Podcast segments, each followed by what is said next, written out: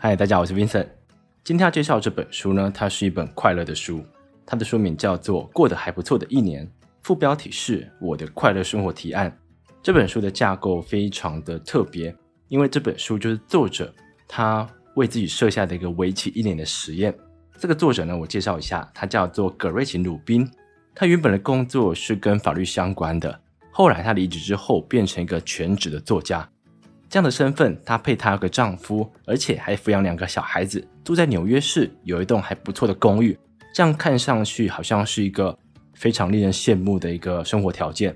可是就在她这样的条件之下，有一天，她看着两个女儿在睡觉的时候，她忽然问自己一个问题：为什么我已经拥有我所期盼的一切，可是我却没有想象中这么开心呢？就是这样一个问题，让她开始思考。我要怎么在现有的生活中榨出更多快乐？然后他开始去找很多书，这些书呢，可能就会说你要搬去意大利啊，你要搬去开罗等等的，就好像要做一个很大幅度的改变。可是我相信大部分人都跟作者一样，我们无法离开现有的生活，可能离开一个礼拜都不行，因为你有家庭，你有小孩要照顾，所以我们不可能大幅度的马上去更改我们的生活环境。那作者就要在这样的条件之下，为自己设立一个快乐生活提案的实验。让自己在现有的生活中榨出更多快乐，这是我觉得这本书为什么适合我们。因为现在这个情况，很多人都是毕业之后第一次这么长时间待在家里面，然后在家里面呢，你可能就要学会跟自己相处，甚至你可能要长时间的陪伴你的家人。在这种时间下，你应该怎么去对待你的家人，对待你的孩子，还有你要怎么规划自己的时间？我觉得就跟这本书相对呼应的。也正是我在看这本书的时候忽然想到的，说不定它会适合现在的情境。而这本书当中呢，作者有讲到他在一到十二月，就是为期就是为期一年，他做了哪些挑战。例如，他可能告诉你说，他决定多睡一个小时，因为他等于加薪六万元美金，或者是说规律运动，然后整理家里。然后其他的呢，可能就是要跟丈夫拥抱超过六秒，因为六秒之后，你的大脑会分泌一些物质，让你感觉到快乐而且幸福。而且实验证实啊，如果拥抱超过六秒，会让两个人亲密程度增加。就是他的实验当中，就是一些小小的东西，透过这些小动作的改变，让他达成每个月的目标。例如，他第一个月的目标叫做把灯关掉，把垃圾袋打开，就是透过他去整理家里，透过他早点睡，借此来让自己更开心，借此来让家里没那么脏乱。那没那么脏乱之后呢，你看了心情就会好嘛。我就是看了他的第一个月尝试之后，我就着手让自己去整理家里。整理家里的时候呢，我就准备一个垃圾袋。可是我后来发现，一个垃圾袋远远不够，因为我的房间太乱了，乱到我到最后总共清出了四个垃圾袋。说到这里好像有点不好意思啊，我的房间里面就是放了很多之前看的书，然后可能做的笔记跟草稿，就丢在我的房间各个角落。我搬来这个房间的第一个月啊，觉得说哇，这个房间好大哦。可以好好使用，然后后来两三个月之后就发现，哇，这个房间真的不够用，太小了。应该也不能说它太小，是我放太多垃圾在我的房间当中。然后他的第二个月尝试叫做“老婆快乐，人生就快乐”。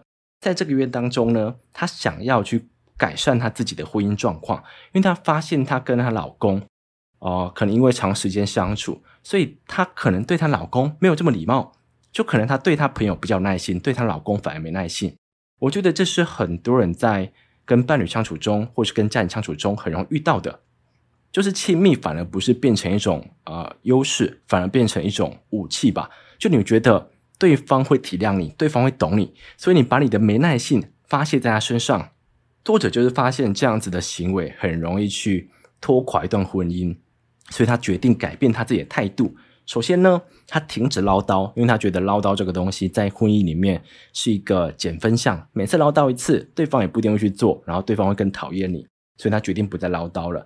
不再唠叨之后呢，她也跟她的丈夫约法三章，未来吵架的时候只能针对一件事情去吵，不能翻旧账，因为吵架的时候最怕翻旧账，因为只要翻旧账，这个吵架这个纷争就没完没了了，就吵不完。所以作者就透过这些小幅度的改变。来让他的婚姻整个关系提升。那作者在第三个月的时候尝试不超越自己，天堂有什么意义？他在这个月给自己一个大挑战，就是开一个部落格。开部落格听起来好像没有太难，因为现在我们有太多的工具可以去使用。可是是在呃，作者那个年代那时候应该没有像现在那么多类似 WordPress 或者是 Wix 可以让你这么方便使用，所以他在开设一个部落格的时候，其实花蛮多心思的。然后他开部落格不仅只是开哦，而且要每天更新，所以作者也是每天都会播出一段时间写文章，大概播十五分钟吧。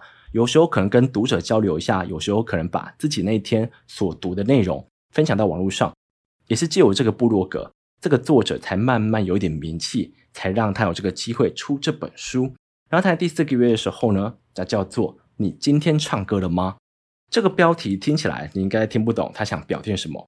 其实这个标题是来自于有一天他的女儿在学校被老师问说：“诶，大家在家里面。”你们的父母都是怎么把你叫起床的？结果他的女儿就跟老师说：“我妈妈会唱起床歌给我听。”他女儿回去之后就把这件事情告诉作者。作者觉得说：“哇，原来唱起床歌这件事情对他这么重要。”从此之后，他每天早上都会唱起床歌。然后他起床歌有时候可能是在起床的时候唱，有时候可能是陪他女儿上课的时候唱。然后他觉得唱起床歌这件事情，你不能只在心情好的时候唱，你应该在心情不好的时候都要唱。因为当你表现出快乐的时候，你就真的会快乐。听到这个，你自己可以试看看。当你心情很不好的时候，去听一首快乐的歌，或者是看一个快乐的电影。我自己就很喜欢透过看电影来改善自己的心情。就像是我只要心情不好，我就会看一部电影叫做《About Time》。那部电影虽然是用一个爱情来当成一个主题，但是我觉得里面谈到的人跟人的互动，或者是里面的亲情，更让我动容。所以只要我心情不好，或者是我。啊、想找一个好电影看的时候，我就会拿这部电影出来看。所以我觉得作者讲这个的确是有用的。就当你心情不好的时候，你更要表现出快乐。然后当你表现出快乐的时候，你的身体就会告诉你的心情说你要快乐。当我们有这样子的举动的时候，你一整天才会快乐起来。因为毕竟作者会想要开始这个计划，就是想要让他的生活更快乐一点。然后除此之外呢，他在五月的时候讲到眼睛一定要去旅行。他在这个月尝试去发展不同兴趣，然后他第一个找到的兴趣呢是收藏，因为他发现他身边好多人很喜欢收藏某样东西，所以他就让自己去着手收藏一个青鸟，因为青鸟在寓言故事当中它代表着快乐，所以他开始收藏青鸟之后，他逛了很多市集，去了很多之前不会去的商店，所以他认为啊，先不要讲收藏这件事，只要你开始培养一个兴趣，你就会多了很多可以出门的理由，然后你可以找朋友一起。间接的，你会建立起更稳固的交友状态，然后呢，你也会让自己走出门，不会关在家里面。所以他说，培养兴趣本身就是快乐的事。可是作者到后来，他放弃了收藏这件事，而且他告诉自己，适合别人的事情不一定适合你。就像一件衣服穿在别人身上可很好看，身材看起来非常纤瘦，可穿在自己身上有时候就变成哈比人。这跟兴趣一样，你可能在 Instagram 上面看到很多人可能去登山登顶。然后可能去，可能去海底探险之类等等的，你看起来好像很酷诶，很向往这样的生活。可当你去做的时候，你可能会发现它根本不适合自己。当你发现到这个的时候，你会间接的体认到一个道理，就是其实每个人都是有他自己的局限性。这个局限性就代表说，你可能永远无法成为在社群媒体上非常看起来非常光鲜亮丽的人。可是你可以拥有的，就是你原本就喜欢的事情啊。你可能原本就喜欢画画或唱歌，你就去琢磨这个兴趣就好了。你不必说一定要苛求自己做到大家都觉得这个嗜好非常酷的一件事。你只要跟随自己的心情，你只要跟随你自己的喜好去做，这才是培养兴趣或者是深掘兴趣它所代表的意义。那第六个月呢？作者说放过别人也饶了自己。他在这个月当中花了很多时间在人际关系上面。他首先去做的就是筹组读书会。因为他发现他身边很多朋友可能会喜欢看某一类别的书籍，所以他就自发性的召集这些人，然后找一个餐厅，找一个时间，大家一起出来聊一本书。然后可能因为主题的不同，这个朋友可能就会带其他朋友一起来，间接的你就会透过这样的方式认识到新的朋友。然后认识朋友这件事情呢，我觉得对我来说啦，在毕业之后变得好难哦，好像在毕业之前。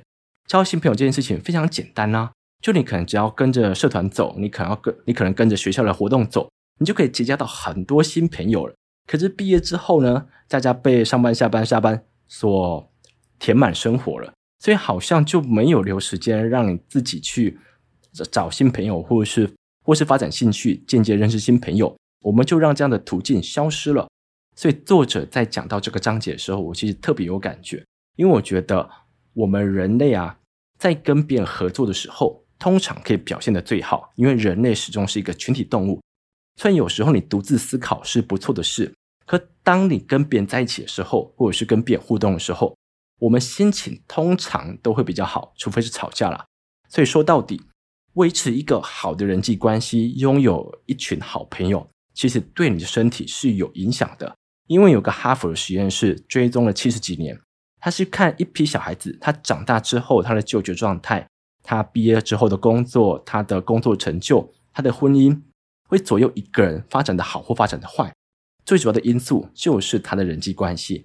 一个有稳定交友状态的人，他在就学、他在就业或者是婚姻，都会表现得比另外一组人来得更好。所以我相信，你有几个知心好朋友，他不仅可以帮助你生活得更快乐，他甚至可以改善你的工作、改善你的婚姻，甚至是改善你的健康。然后在第七个月呢，作者尝试去用花钱来得到快乐，因为。很多人应该都有个疑问：到底金钱是否可以买到快乐？我把这个问题丢给你，我相信很多人应该都会跟我一样，就觉得说可以。对，作者也是打着这个心态去尝试，所以他用金钱去购买健康，例如是他找一个比较厉害的健身教练，来让他快速获得呃运动的好处，然后他可能会去买有机商品，让自己取代平常爱吃微波食品的习惯。就借我这种花钱，他觉得买到健康是一件开心的事。然后呢，他也花钱去帮妹妹筹办生日宴会。这场生日宴会让妹妹印象深刻，他跟妹妹的关系就更亲近了。所以他用钱买到这种亲情间的升温。然后他还签了一张支票给慈善机构，他觉得这个就是为了爽。所以他的总结就是：其实钱这个东西啊，它的存在并不会让你快乐，可是金钱可以帮助你获得快乐。但是从根本来说，它可以帮助你快乐，是因为你会感觉到你在成长。当我们有钱去请一个比较厉害的教练，就代表我们经济能力负担得起这个教练，也就代表我们是有在成长的。然后，当我们有办法捐钱的时候，也是代表我们的能力提升了。所以，作者说，从根本上来看，花钱会得到快乐，它的根本原因是因为它可以让人类感觉到自己进步了。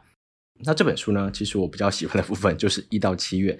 那后面讲的东西，我可能跟我的生活比较没相关，所以我大概就分享到七月。这本书我在读的时候，跟大家讲一下我的心得。其实我觉得非常的好看，因为这本书的架构就是从一到十二月，你会看作者他去从事不同的实验，或者是说他可能会失败，或者是或者是成功，他都会把他做这件事情之后的心得，或是感想，甚至是结论写在这本书当中。所以你有点像是在看别人。花一年的时间做一个实验，然后你什么都不用做，看他做就好了。而且在看的途中，我觉得有个特别的功能，就是你看着他做，你会想跟着去做。就像是我看着他在打扫家里的时候，我就自己在空闲时候去打去打扫我的房间。然后我看着作者在找寻自己的兴趣的时候，我也开始想，我到底小时候喜欢做些哪些，喜欢做哪些事啊？然后借此来挖掘出自己更多的兴趣。然后当他说。花钱应该花在一些可以带给你更多快乐的事情，例如买到健康嘛，健康到最后又可以返回来给你更多快乐。你应该在花钱的时候找寻这些，而不是说啊、把它砸在洋芋片上面。你吃了之后很开心，没错，可是洋芋片带给你的热量并不会让你太开心。所以在花钱的时候，我会更小心，说这个东西到底可不可以返回来带给我更多快乐。这是我觉得这本书读起来非常畅快的地方，也会让我觉得说。在我们现有生活中，要弄出更多快乐，要生产出更多快乐，似乎是可行的。而且我非常喜欢作者这个实验的概念，就是我们怎么在什么东西都不去改变，或者是说太大幅度改变都不去做的情况下，借我们行为上、借我们心态上的改变，借此让我们现有的生活过得更快乐。因为书中有一段话，其实我非常印象深刻。他说，很多人年长之后、老了之后。他会回忆起他年轻时，竟然会感慨说：“其实当时的我是快乐的，只是那时候的我不明白而已。”这段话其实我读的时候心蛮酸的，就好像是其实你在年轻的时候拥有了你所期望的一切，但是你却没有尽全力的在这样的条件之中，创造出更多快乐，创造出更多回忆。这就让我想到我过去分享的一本书，叫做《要忙就忙得有意义》。那本书说到啊，你要怎么让你现有的时间感觉过得更长一点？其实要做的就是你要去回味，而且要在生活中创造一些记忆点。所以，当你在生活中可能花点心思去聆听小孩子，对你的伴侣、对你的家人更有耐心一点，一起创造出更多的回忆。当你有一天深夜回想起最近做过的事情的时候，你会发现记忆满满。这个就是我觉得在这本书当中学习到最多的一点。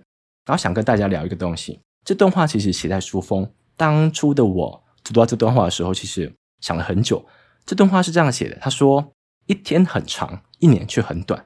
我当时读到这段话，我完全不明白。可是我把这本书读完之后，我有自己的解释。我就是说，生活中你会有很多例行性的任务要去做，例如可能每天五点半要倒垃圾，或者是你可能要带小孩子，或者是要陪，或者是要带小孩子下课。你会觉得这些例行性的事情让你觉得有点无聊或者是乏味。当下的自己都会觉得说，时间过好慢哦，这样的事情好烦哦。但那五年、十年你去回味的时候，你却觉得说，天哪！时间过太快了吧？这个就是我对这段话的陈述。就是我们在当下的时候都会觉得非常慢，可是过了之后，就像过往云烟一样，一下子就过了。所以我觉得这段话给我的启示是什么？就是我们应该更珍惜当下，因为如果我们不趁现在创造出更多回忆的话，未来你对这段日子完全没有印象，你只是觉得说又过了一年，什么都没有改变。这是我领悟出这段话之后，他给我一个震撼的教育吧。最后还是要补充，我觉得这本书适合什么样的人？第一个呢，你跟我一样想在现有的生活中创造出更多快乐，你想要学习怎么跟你的孩子、跟你的家人好好相处，你想要学习怎么结交到好朋友，对好朋友你应该有怎样的态度？这本书当中，他都借由实验的方式来告诉你他的心得。所以我觉得。你如果想要重建你现在的生活，或者是说你想在，或者是说你想获得更多快乐的话，我相信这应该是很多人的目标啦。所以我觉得这本书非常适合这种人。那第二个呢，你想找一本轻松幽默，但是又不失寓意的一本书，这本书非常适合你，因为作者原本是做法律相关的工作，所以我觉得这样的专业背景其实是有助于他写这本书的。这本书当中，虽然作者的笔锋非常的幽默有趣。可是呢，它当中也是不乏放一些格言，或者是放一些心理学实验，所以你不会觉得这本书当中讲的东西都没有依据，或者是没有道理，他都会提出他从哪里看到的，所以读下来你并不会觉得它是一个泛泛之论，反倒会觉得说非常有道理。关于这本书呢，我就分享到这边，谢谢你们。